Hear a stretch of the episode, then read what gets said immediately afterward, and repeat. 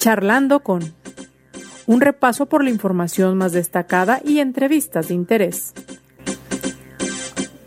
Conduce José Ángel Gutiérrez. Un verdadero placer saludarle en este su espacio Charlando con.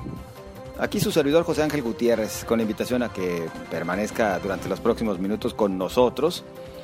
Y bueno, por supuesto, a que nos haga llegar sus comentarios a través de las redes sociales, siempre a sus órdenes en Twitter como arroba José Ángel GTZ, en Facebook José Ángel Gutiérrez, la fanpage, y en las redes sociales de Cabecera MX. Pues bien, mucho hemos hablado acerca de temas de la política en nuestro país. De hecho, Permítame referirle de manera rápida que las corcholatas de Morena ya comenzaron sus recorridos por el territorio nacional. Claudia Sheinbaum eh, se fue a Oaxaca, hizo una escala, por lo menos el avión llegó a Veracruz, después por tierra se trasladó al Istmo en Oaxaca. Marcelo Ebrard en la Ciudad de México y allí declaró que inclusive él impulsaría la creación de una secretaría de la 4T una secretaría que velara porque se cumplan todos los preceptos y los proyectos de la cuarta transformación. Ahora sus afines dicen que él se refería al partido Morena, no tanto al Ejecutivo Federal, porque en todo caso estaría incurriendo en faltas a lo que le determinó el Instituto Nacional Electoral a Morena dentro de este proceso extraño que se inventaron. Estarían sí haciendo propuestas de campaña y eso sí podría ser penado. En fin, Adán Augusto López estuvo en Jalisco, en Puerto Vallarta, en Guadalajara, visitando inclusive el Paraninfo. Allá en Vallarta reiteró que el dinero que Morena les destinaría a cada uno de, los, de las corcholatas, esos 5 millones de pesos, mejor se destinen a temas de salud. Él ya había rechazado dicho recurso.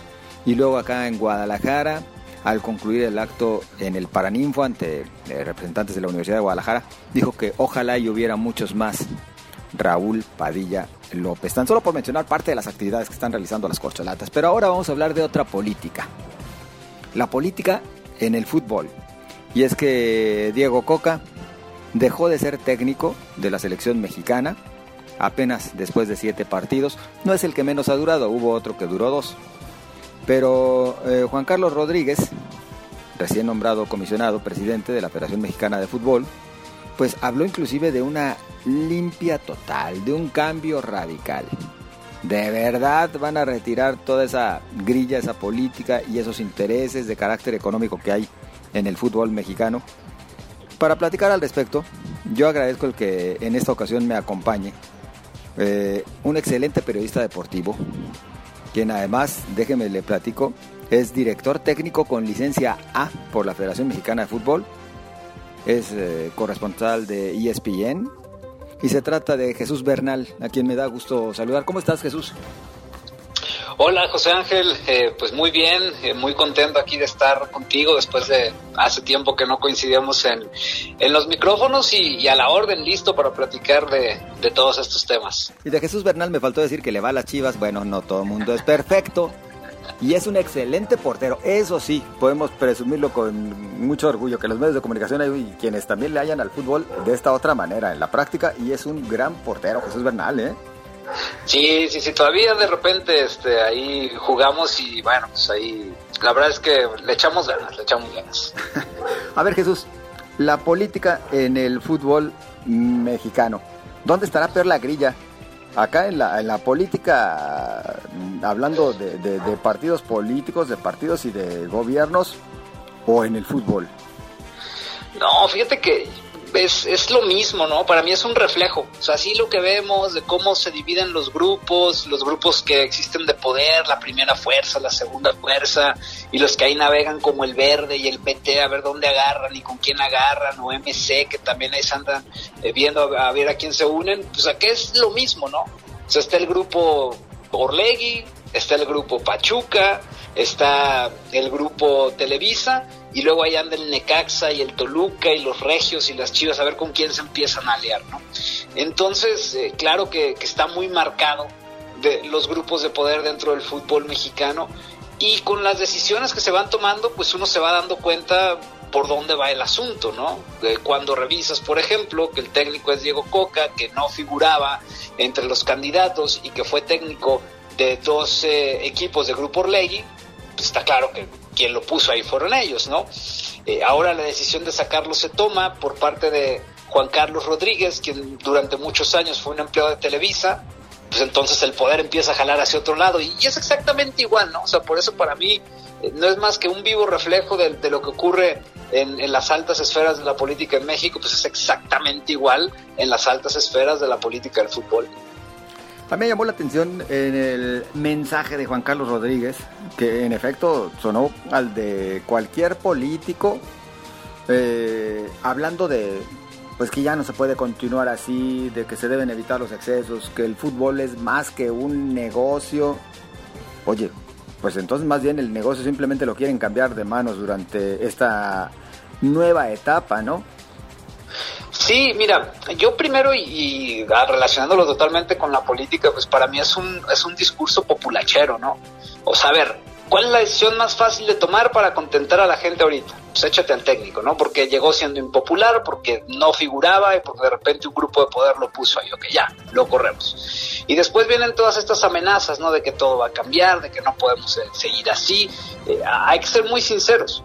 Eh, yo no sé si fue el resultado contra Estados Unidos o la peor asistencia en la historia de un partido de México en los Estados Unidos, lo que genera la, el cese de Diego Coca, ¿no?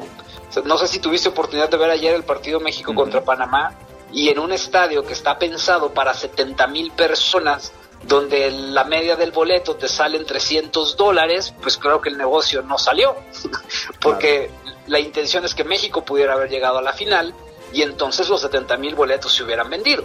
El asunto es que pues ahí es cuando empieza a doler en el bolsillo porque pues dejas de, ganar varios millones de dólares por un juego que en teoría lo, lo tendrías que haber este, conseguido. Súmale que los ratings de ayer no los he visto, pero seguramente también salieron bajos porque era un partido sin trascendencia, cuando muy probablemente la televisión estaba esperando, tanto Televisa como TV Azteca, meterse otros cuantos millones de pesos por la comercialización de ese juego, pues ahí está la respuesta, ¿no? O sea, cuando le tocas la mano al bolsillo de los dueños, le tocas la, el bolsillo, perdón, a los dueños del balón en el fútbol mexicano, es cuando vienen este tipo de, de respuestas, ¿no?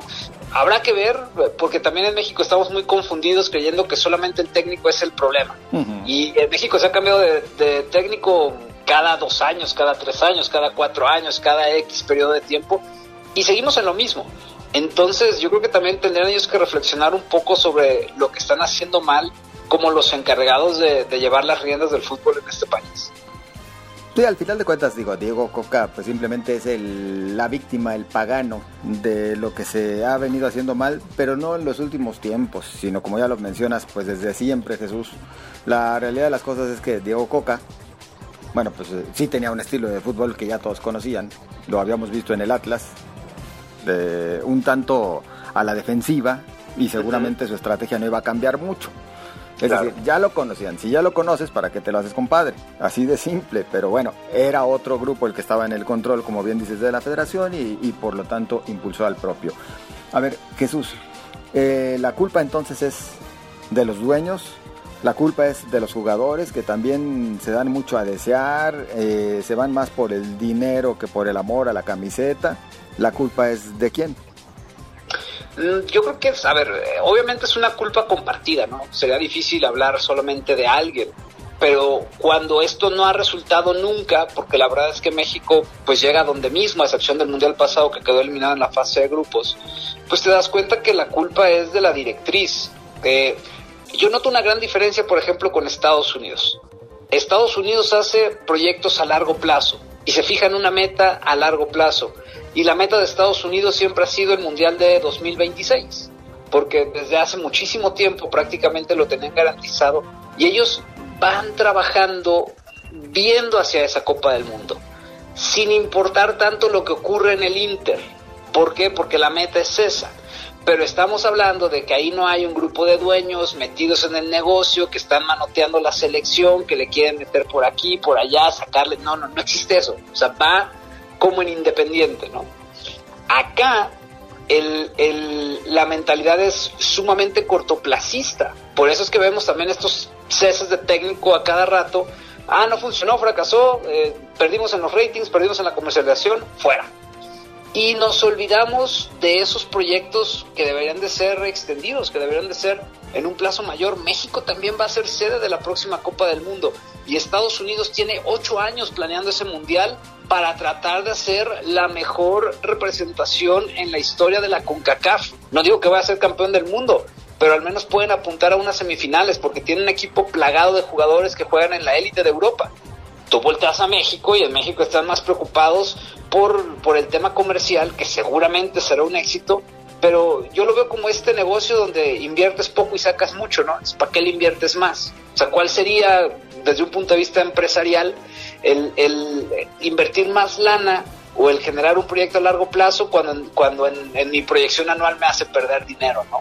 Para mí va por ahí, eh, por el hecho de que pues, son los empresarios en realidad los que están detrás del negocio y no le permiten a la selección tener un proyecto. No existe, no hay, no, nunca ha ocurrido eso. Exacto. Eso por la parte de los dueños. Por la parte de los jugadores, mal acostumbrados, ¿no, Jesús? A que, ¿para qué me esfuerzo, por ejemplo, por irme a jugar a Europa, donde se supone me puedo foguear mejor? Si al final de cuentas gano más aquí en México, hasta en el equipo más pitero me va a ir mejor que allá. sí, es que, es que así es. Pero también ahí los, dueños llevan responsabilidad, José Ángel, fíjate. Eh, en Estados Unidos, por ejemplo, propician la exportación de sus jugadores porque los venden en, precios justos de mercado. Por decir, no sé, te venden un defensa en un millón de dólares, es un precio sumamente pagable. Aquí surge un buen defensa mexicano y lo quieren vender a Europa como si fuera el nuevo Messi, ¿no? Y te quieren cobrar 10 o 15 millones de dólares por él.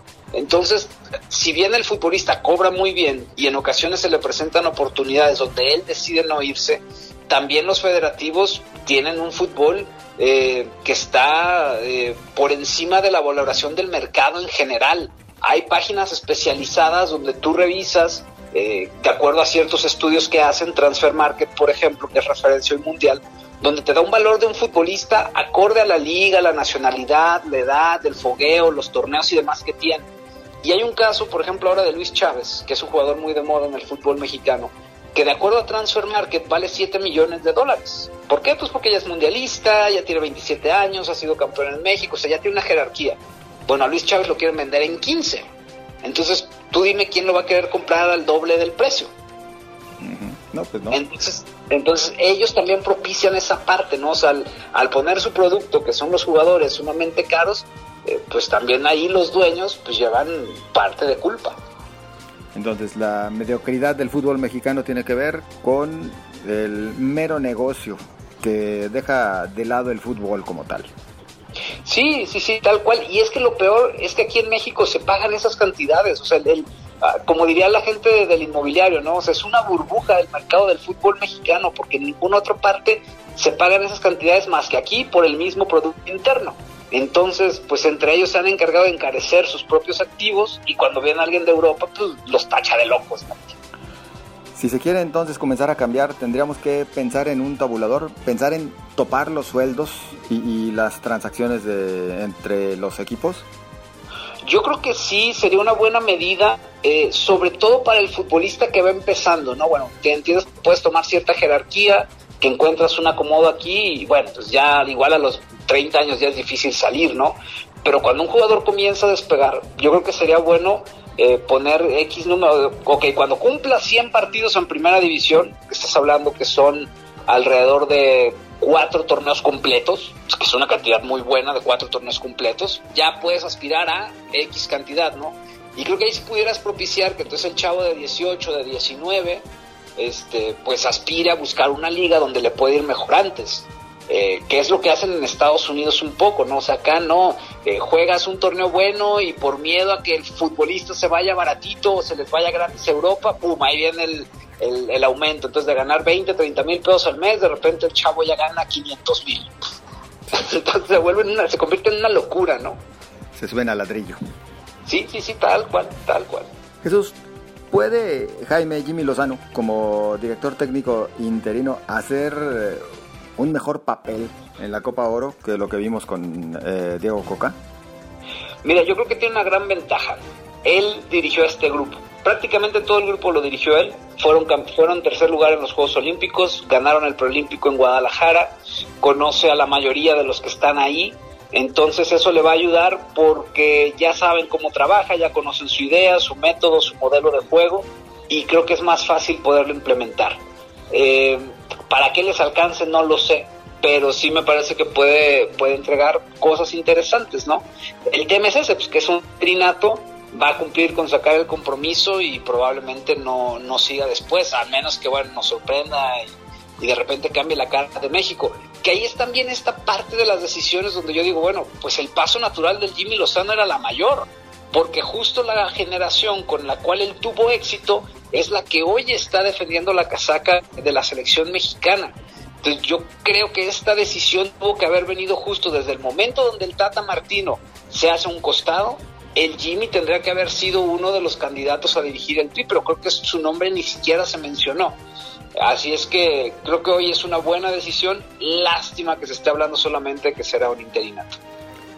Y esto lo dices a pesar de que digamos que tu candidato sería otro.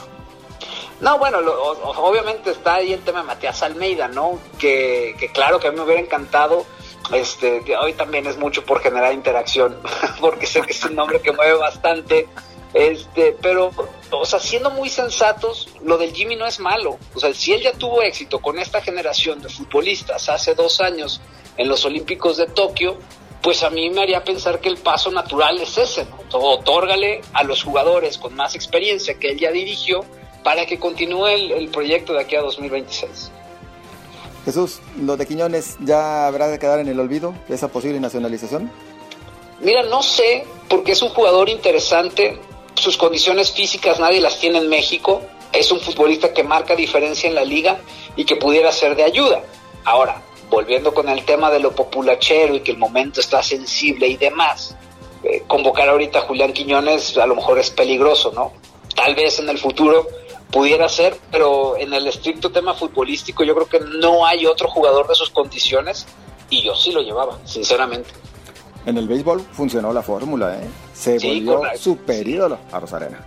Sí, a Rosarena, claro, y le fue muy bien en el Clásico Mundial y lo está haciendo muy bien en las grandes ligas ahorita. Entonces sí, o sea, no, insisto, el tema a lo mejor es muy sensible por la salida de Coca, que el equipo no anda bien y toda esta parte, pero eh, yo creo que habría que, esperar eh, momento, ¿no? Para que pudiera aparecer Julián Quiñones en México.